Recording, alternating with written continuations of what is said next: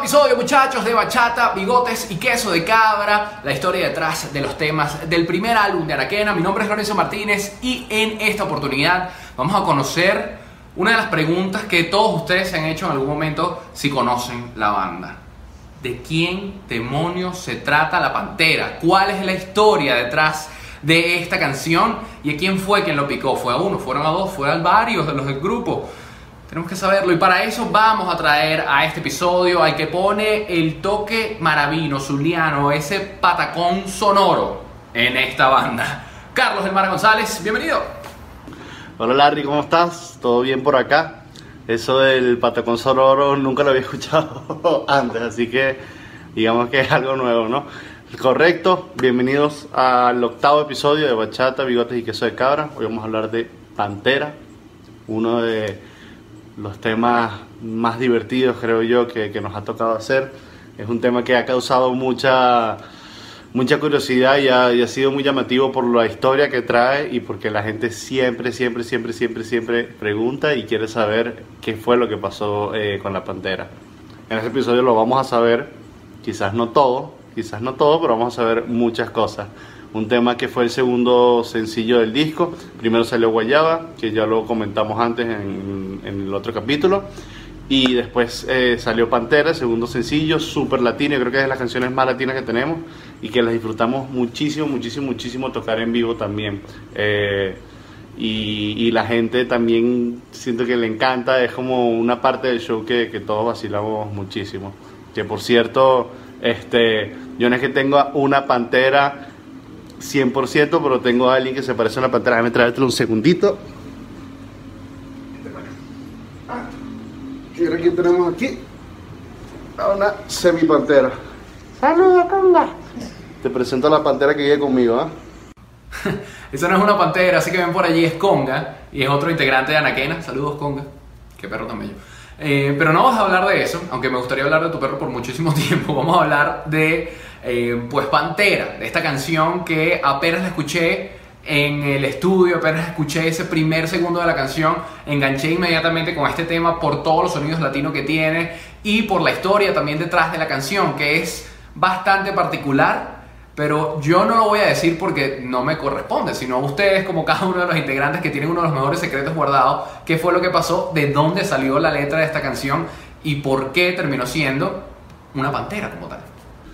Sí, bueno, Pantera, para los que no tienen ni idea, ni idea, ni idea de qué trata Pantera o qué es la Pantera, eh, la Pantera es una cougar, una saltacuna, ojo, puede ser mujer o hombre, pero bueno, ahorita nosotros nos referimos a mujer, ¿ok?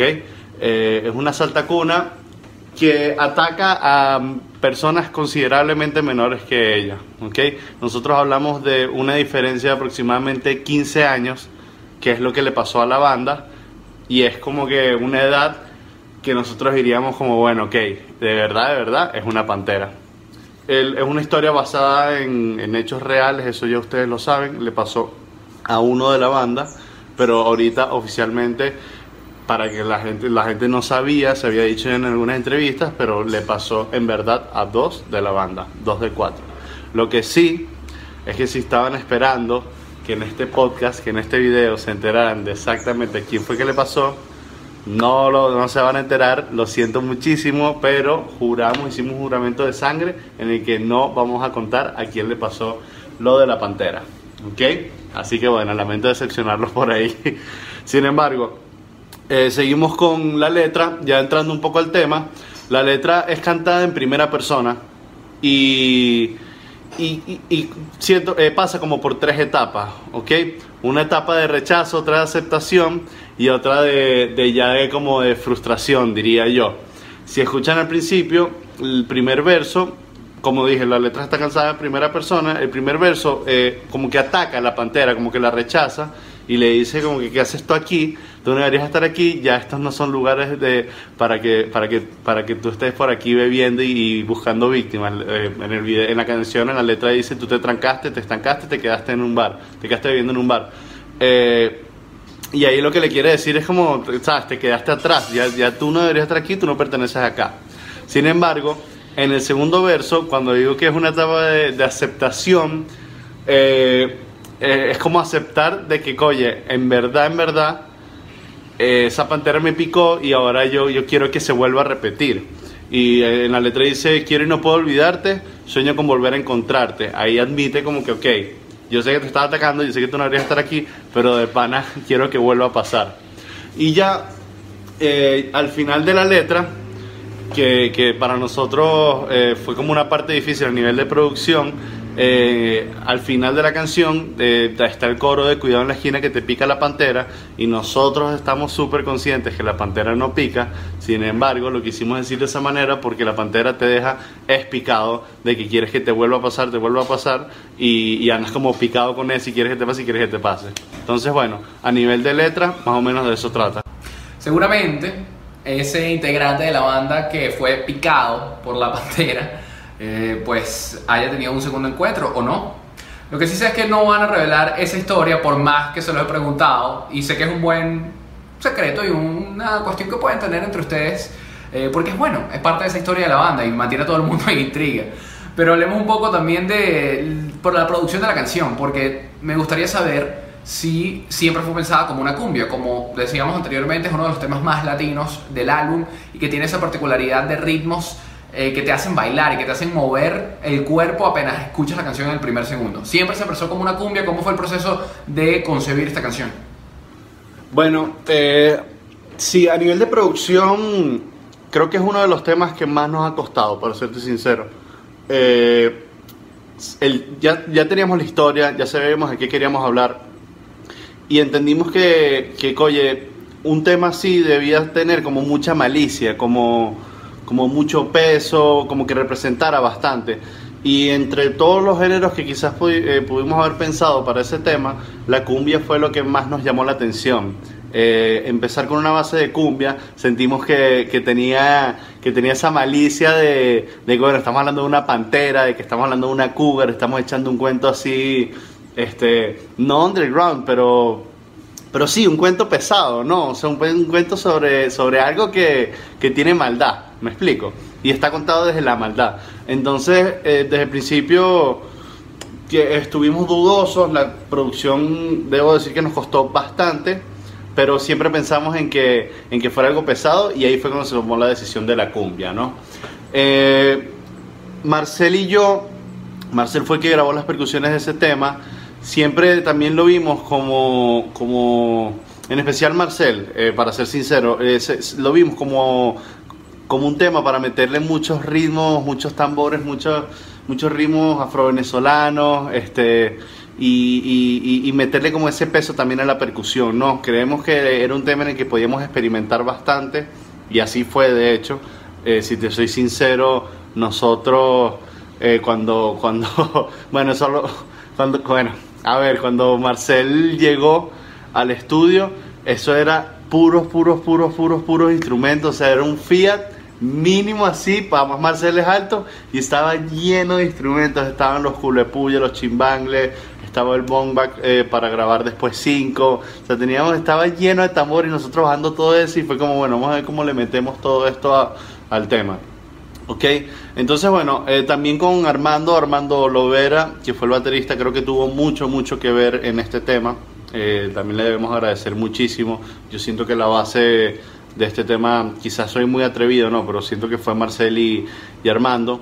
Este, nosotros llameamos por mucho tiempo el final, la coda del tema, que es justo lo que había mencionado antes, donde se canta Cuidado en la esquina que te pica la pantera.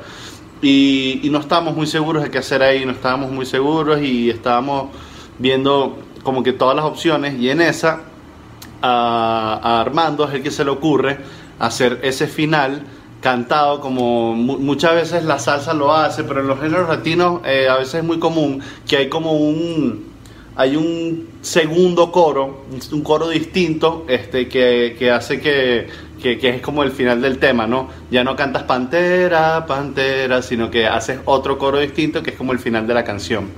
Y cuando, eh, cuando Armando lo hizo, todos nos quedamos como, wow, esto es lo que debería ser el, el final del tema. Y nos gustó muchísimo y fue lo que quedó. Pero fue un reto, la verdad es que fue un reto eh, producir ese tema. Fue uno de los que yo creo que ha sido de los temas más densos que, que trabajamos en este disco. eh, a un punto de que, bueno, que, que hasta nos cansamos del tema, no, o sea, no- nos exigió bastante, por decirlo así. Pero sin duda alguna creo que valió la pena y, y y lo vuelvo a repetir, es uno de mis favoritos. A nivel de producción hay muchas cosas que me gustan en Pantera. Y como tú, bueno, encargado de la parte de la percusión, yo también soy súper fan de, de todos los instrumentos. Y esta canción en particular tiene muchísimos elementos que podemos escuchar en el material final. Y también al su vez tuvo muchísimas colaboraciones de distintas personas que ayudaron a que la producción llegase a lo que finalmente tenemos ya en este primer álbum. Desde Marcel Dávila, que eh, ha estado allí eh, acompañándolos en todo el proceso de producción, hasta Lavero Gómez, que forma parte de este álbum, una especie de guinda en esa torta que terminó siendo Pantera. Cuéntame de todas las personas que ayudaron en este proceso de producción. Sí, a nivel de producción participaron demasiadas personas, desde Marcel hasta la Vero Gómez, que fue la invitada especial de, de este tema. Y, y bueno, a ver, si empezamos de la percusión, bueno, lo primero es agradecerle mucho a Marcel, es una persona que ha estado desde el principio, nosotros le debemos demasiado desde que yo lo llamé hace años para que fuera para que me diera clases de percusión siempre estuvo a disposición y con nuestra banda anterior Clubhouse y con esta y con Anaquena nos barro, nos ha ayudado infinito para serte sincero. Y le debemos muchísimo y, y de verdad que es, es sendo alivio para mí pues tenerlo en el equipo eh, recuerdo, con- bueno, como dije antes, llegó con el carro, con todos los instrumentos, y en el estudio era una locura, porque estaban todos los instrumentos en la sala y el cuartico donde se grababa. Entonces nosotros en la cabina veíamos cómo grababa, y era una locura porque entraba, o sea, literal, se abría la puerta, salía, agarraba un instrumento y volvía a entrar. Y grababa, y salía, agarraba un instrumento y volvía a entrar. Y eso pasó como 20 veces que nosotros decíamos, ok, ¿cómo Rix va a mezclar esto? Que a nivel de mezcla fue una locura porque, porque bueno, tienes demasiado, demasiados instrumentos de percusión, hay full peso, ¿cómo lo administras? Y fue un reto para Rix que queremos pedirle perdón por esa locura, pero bueno, eh, yo creo que todo valió la pena y todo engranó perfectamente. Después está, bueno, eh, me, me pareció súper curioso la guitarra, la guitarra lead, eh, la que hace esa guitarra, eh, buscamos la manera de hacerla lo más sucia posible, por decirlo así. Casi que buscamos un amplificador así abandonado, lleno de polvo, lo pusimos ahí para que sonara como lo más tierrugo posible, porque queríamos de verdad que sonara como sucia esa guitarra. Entonces, eso, agarramos un amplificador de esos feos que no suenan casi bien y, nos dio mucha risa en serio, pues para más Fernando este, tuvo que echar esa guitarra para atrás y, buscar ponerle malicia desde cualquier lugar que pudiéramos ponerle malicia esa guitarra.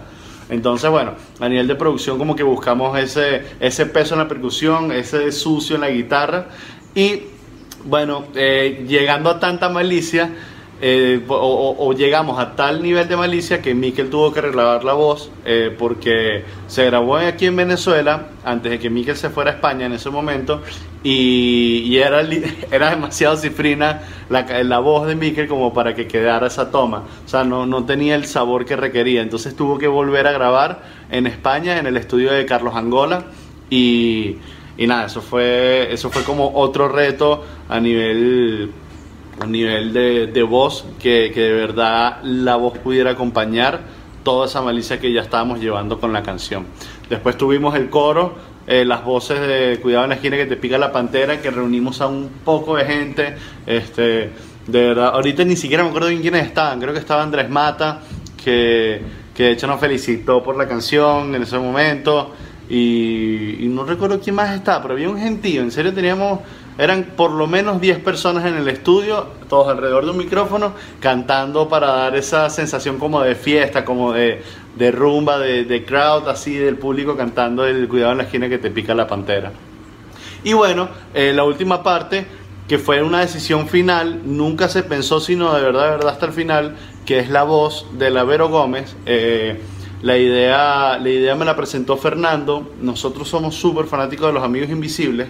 Y los Amigos Invisibles eh, le pone, le pone voces interesantes. Por ejemplo, ahorita lo que se me ocurre es Mujer Policía, que hay una parte donde la, la chama habla. O también, por ejemplo, el disco anal, que, que también hay una conversación entre el chamo y la chama. Y Fernando Bosch dijo como que, oye, ¿por qué no metemos una voz en ese puente? una voz así como una cougar, una mujer, así, lo filtramos y de una vez nos encantó la idea y fue como, claro que sí, vamos a darle go, vamos a darle go.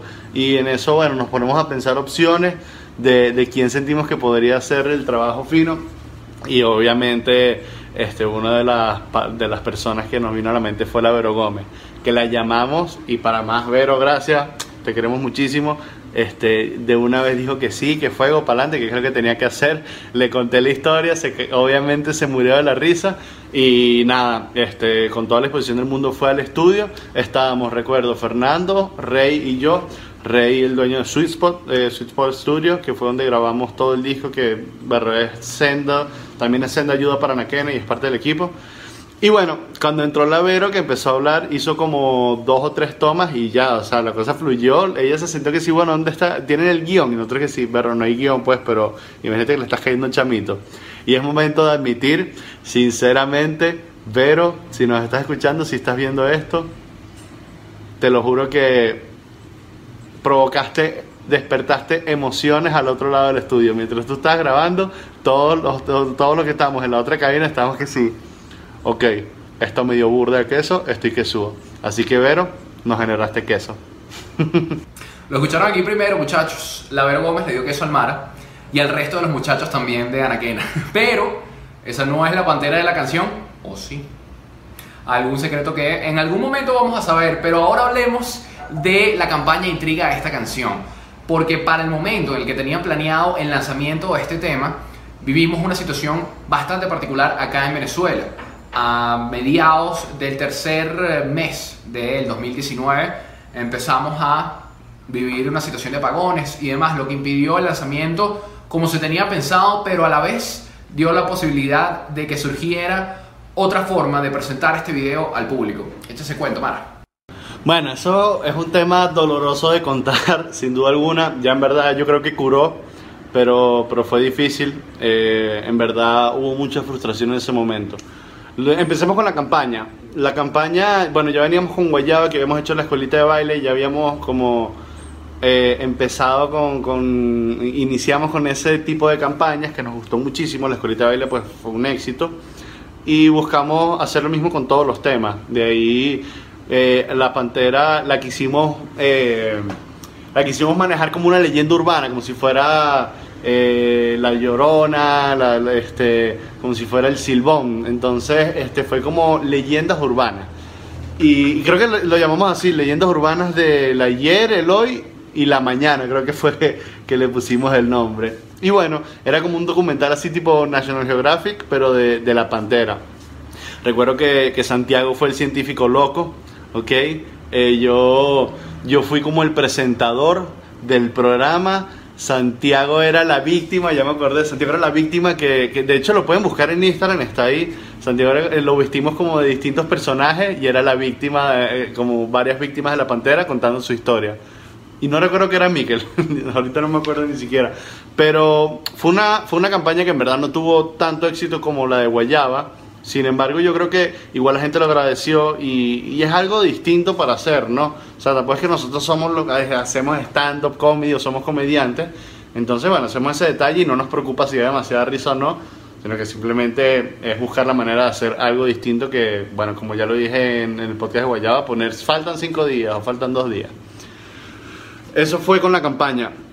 Ya después viene eh, la parte un poco más triste, más fuerte para nosotros, porque Pantera en verdad, Pantera eh, a 5, el tema 5, en verdad nosotros no le teníamos tanta fe. Al principio, cuando lo estábamos grabando y íbamos grabando instrumento instrumento, nosotros cada vez nos íbamos convenciendo como que, oye, no nos está gustando el tema, o sea, no sentimos que sea el palazo.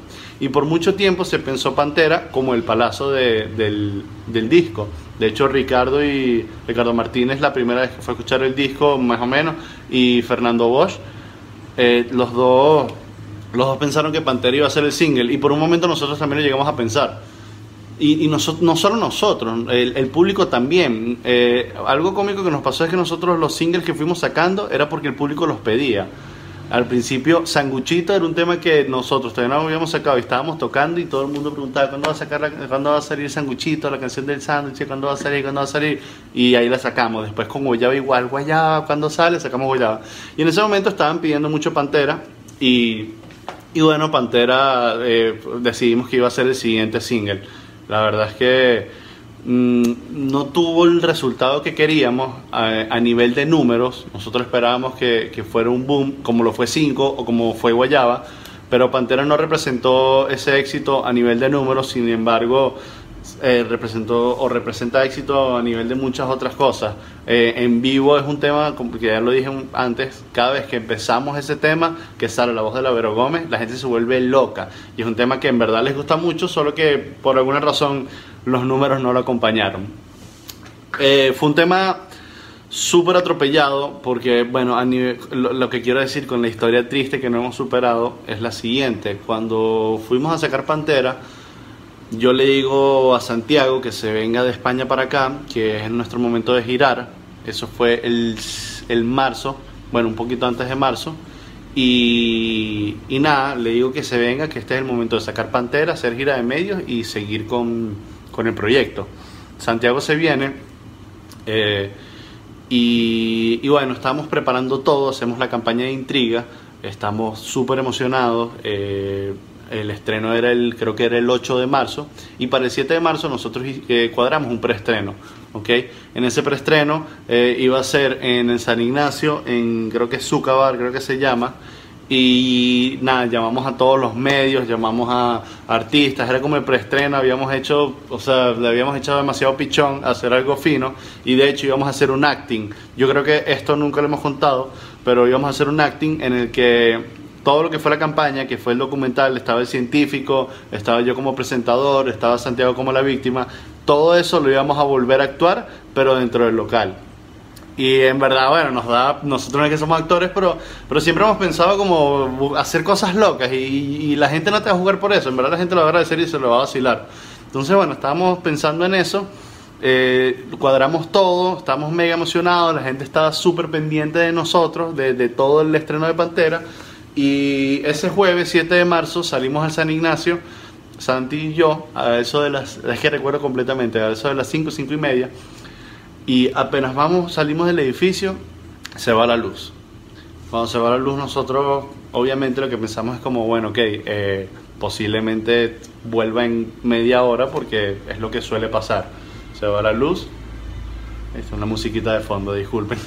Este, eh, se va la luz y bueno, eh, vamos igual a San Ignacio, pues suponemos que, que va a volver pronto y resulta que no, que, que vemos en, en Twitter o vemos en las noticias o en la radio, escuchamos que se fue la luz a nivel nacional. Sale, no sé ni quién sale en representación del gobierno a decir que, que hubo un problema, que sé yo, que va a tardar un poco más, que van a tardar tres horas en resolverlo. En ese momento es cuando caemos en hueco y fue como que no vamos a poder hacer el preestreno porque ya era más o menos las seis, seis y media, siete. Creo que eran las siete cuando, cuando salen a dar las declaraciones y dicen eso. Y nosotros el show lo teníamos pautado como eso a las ocho y media. O sea que en teoría la luz volvía a las 10 para que la gente fuera a San Ignacio para nosotros tocar como a las 11. El punto es que se frustró ese plan y fue, fue como que, bueno, ok, nada, qué carrizo, no vamos a poder hacer el preestreno, no pasa nada, mañana sale el tema. Pero como algunos saben que estuvieron en, ese, en esa desgracia, la luz volvió, si eso fue un jueves, para muchos la luz volvió el lunes. Para nosotros, por ejemplo, la luz volvió el lunes. Y fue súper estresante porque fue todo ese apagón nacional que hubo en Venezuela a principios del 2019 y, y duró como, más duró como dos semanas y fue una locura. Cosa que eh, cosa que es difícil, sinceramente, porque ahí es cuando, cuando nos afecta el hacer música en Venezuela y te das cuenta de que todo lo que trabajas se puede ir en un segundito y que es un país súper volátil.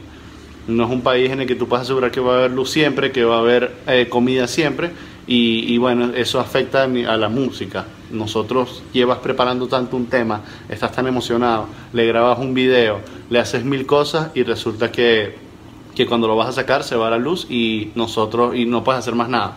Entonces, bueno, nos quedamos sin señal el jueves, el tema salió el viernes, nosotros estuvimos sin señal hasta el lunes y el lunes fue que nos enteramos que al final el tema salió eh, salió automático, porque tú lo, tú lo pones en Spotify que salga automático y en YouTube también.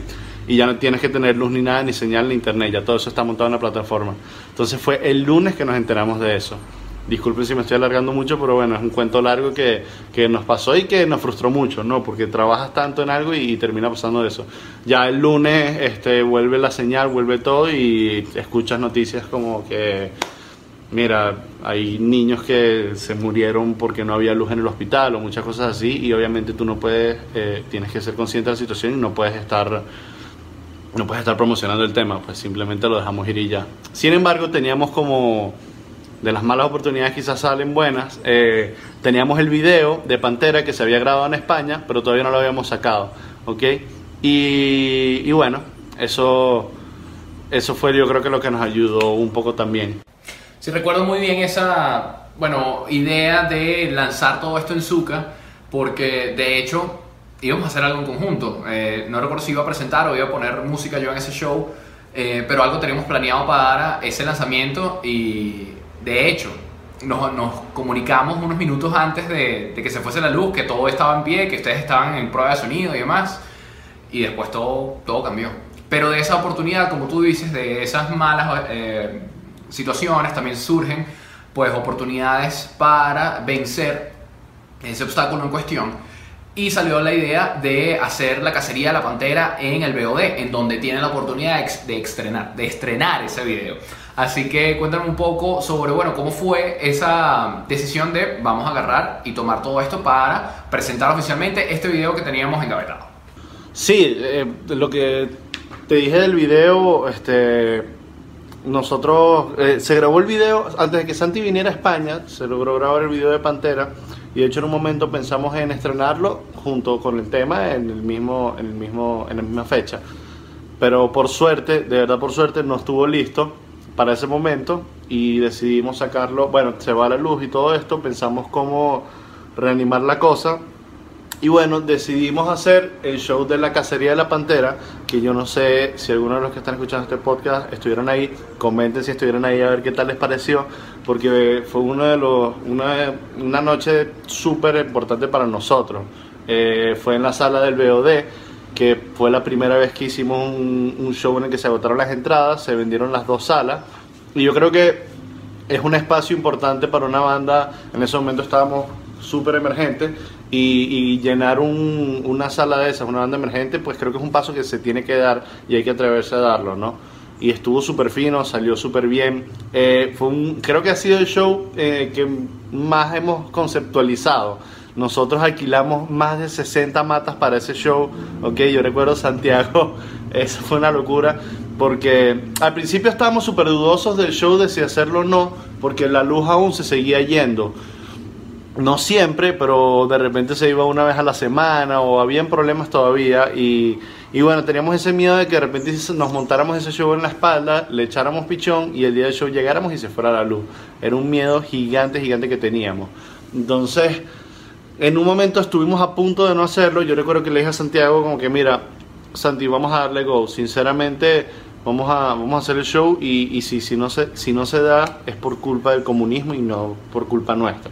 O sea, nosotros tenemos que buscar la manera de entretener y tenemos que buscar la manera de distraer y hacer nuestro trabajo. Y no puede ser que nosotros mismos nos censuremos, sino que vamos a darle y que la gente sepa que estamos dispuestos a echarle pichón, eh, entendiendo los riesgos que teníamos. En ese momento, yo no sé si fue que inspiré mucho a Santi o no, pero él pues se animó y dijo, ok, vamos a darle.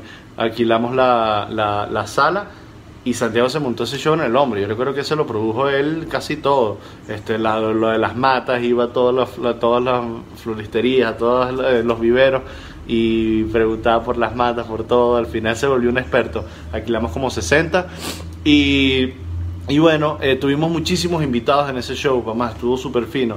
Fue la primera vez que cantamos con Polo, fue la primera vez que cantamos con Andrés Mata, con Liana, que cantó Montaña Rusa, en ese momento no lo habíamos estrenado. También tuvimos a... ¿A quién más tuvimos en ese show? Mm, tuvimos a...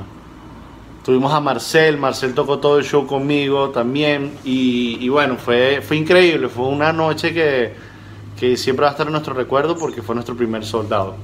Respecto al video, el video se grabó en Segovia, Ok, estuvo Mike como protagonista y María Antonieta Hidalgo también, eh, que es una actriz venezolana. Eh, y, y nada, el video fue súper fino, en verdad.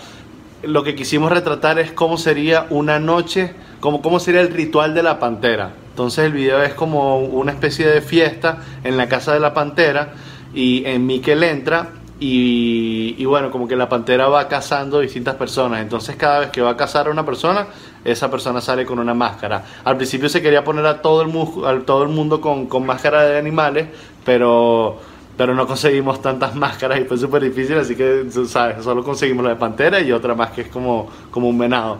Y, y nada, hay como tres víctimas, primero dos... eh, dos panas nuestros fueron las víctimas y después Miquel es como el último y es como todo ese ritual y la fiesta, todo alrededor de la fiesta, todo el público es como parte de- del ritual de la pantera que ayudan a que hayan víctimas. Entonces después sale Miquel corriendo por el bosque y todo eso y despierta ya él como, como si estuviera, como si, se- como si la pantera lo hubiera picado.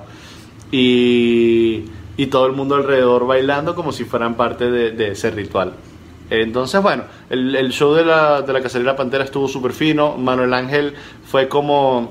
También lo hicimos conceptual, nos vestimos como si fuéramos exploradores. Esto, así todos como, como los de la película de Tarzán, puede ser. Estábamos vestidos todos como de blanco, como si fuéramos a la selva.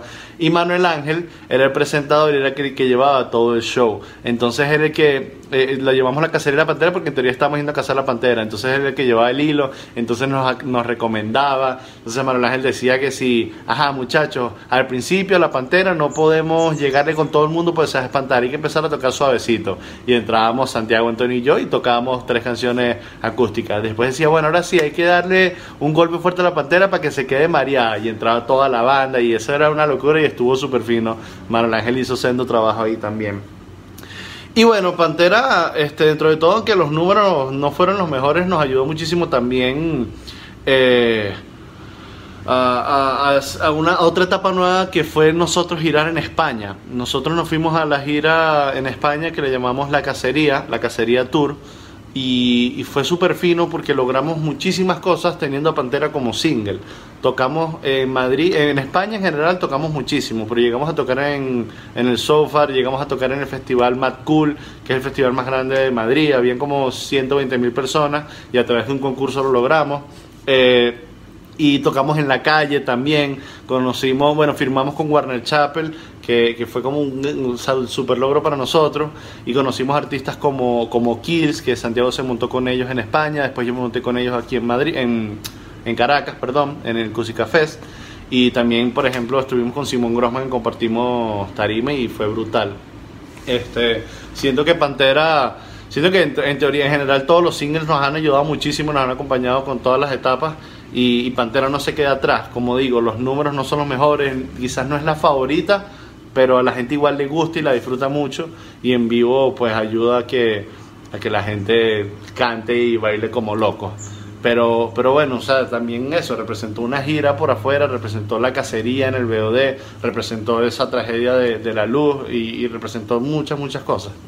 Un tema muy importante porque les dio eso, la oportunidad de salir y de mostrar su música fuera de nuestras fronteras y también conectar con un público pues mucho más grande, mucho más amplio en cuanto al sonido de Anaquena y me encanta, me encanta que haya podido hacer eso cada uno de ustedes. Pero hablemos también de, bueno, la particularidad de tocar este tema en vivo, porque es un tema que es muy enérgico, que cuenta con mucho eh, sonido de viento metal, parte también del ADN del sonido de Anaquena, pero que en vivo es un tema que llama mucho la atención a la gente y que los pone a bailar y a cantar, sobre todo en temas de transición, porque algo que han ido evolucionando en esta evolución, valga la redundancia, de la banda, ha sido también la forma en la que presentan los temas y cómo la estructuran en vivo. Entonces, ¿cómo ha sido esa receptividad de Pantera para la gente que la escucha en una de sus presentaciones?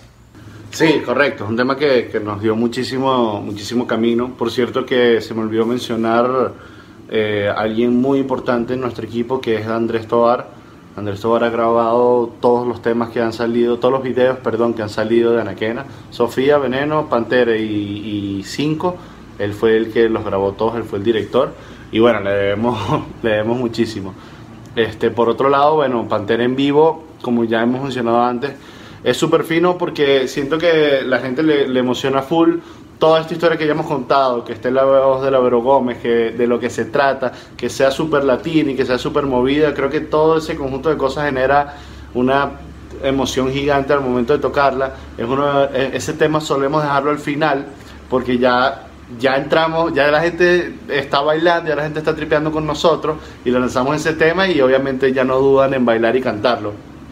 Es súper increíble porque lo corean demasiado. De hecho, la parte del guau, guau, ah, eso es increíble. Es que si la parte favorita de todos del show, porque, porque es lo que estamos esperando, a ver qué tan activo está el público y cómo lo mantenemos, porque los dejamos solos. O sea, siempre este, lo hacemos. Uh, uh, uh. Ah, y se queda el público cantando eso. Que lo hemos, yo lo, de hecho, yo lo tengo montado en un par de videos de Instagram que, que es increíble, la gente se vuelve loca, pierde la cabeza y canta eso y nosotros obviamente morimos de la felicidad.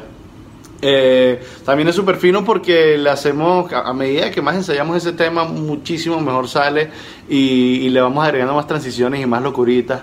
Ahorita nosotros lo anexamos con Pantera Mambo de la 33, le hacemos como una especie de versión y ellos a su vez le hacen una versión a Pantera Rosa, la canción de Tarán, Tarán, Tarán, tarán, tarán, tarán, tarán, tararararán.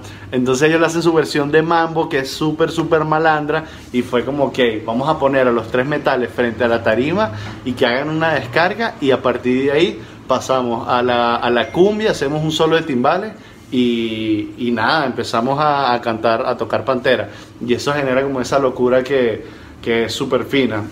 Este, nos, nos sorprende mucho, nos sorprende mucho que, que un tema así eh, con la recepción y con todos los problemas que llegamos a tener, sea uno de los que más levanta al público. Este, en la católica tocamos en el Becaso, recuerdo, y, y nada, apenas estábamos tocando, justo cuando tocamos Pantera, se, no sé por qué se desconectó todo y la música paró. Sin embargo, nosotros adentro con los INIRS estábamos escuchando lo que estábamos tocando y nunca nos dimos cuenta. Y todo pasó justo en Pantera.